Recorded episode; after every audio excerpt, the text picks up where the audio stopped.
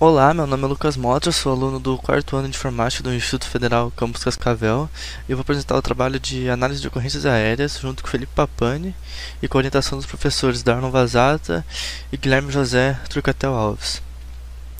Todos nós sabemos que nos dias atuais o meio de transporte aéreo se tornou indispensável para a nossa sociedade. Com isso, nossa pesquisa analisa as ocorrências, as ocorrências de acidentes e incidentes aéreos, sendo elas por falhas humanas ou mecânicas e suas causas. Para tal análise, usamos as bases de dados públicas disponibilizadas oficialmente pela CENIPA, que é o Centro de Investigação e Prevenção de Acidentes Aeronáuticos, e pela ANAC, que é a Agência Nacional de Aviação Civil.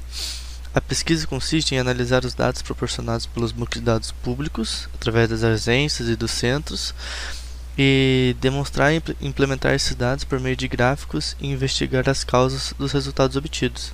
E com isso surgem os dados citados pelo Motor pelas nossas análises, então, aqui a gente tem o primeiro gráfico, número de ocorrências por estado entre 2010 e 2020.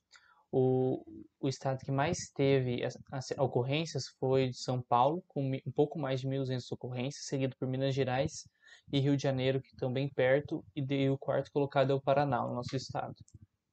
Assim, o número de ocorrências no estado do Paraná entre os 10 anos, a cidade que mais teve ocorrências aéreas foi a cidade de Londrina, seguido por Curitiba, São José dos Pinhais e Maringá. Número de ocorrências diante o tipo de motor. O tipo de motor que mais ocorreu acidentes, o avião, foi o de pistão, seguido pela jato e turbohélice. Número de ocorrências por idade da aeronave. Então a gente quis ver se a idade da aeronave interferia na chance dela sofrer acidente ou não. A princípio a gente tinha imaginado que quanto mais velha a aeronave, maior a chance dela sofrer acidente, por causa de revisões, etc. E, mas depois de obter os dados e fazer a análise, tivemos que a, quanto mais nova a aeronave, mais acidentes ocorrem. Então a primeira é com a aeronave com dois anos, depois de três, quatro e cinco.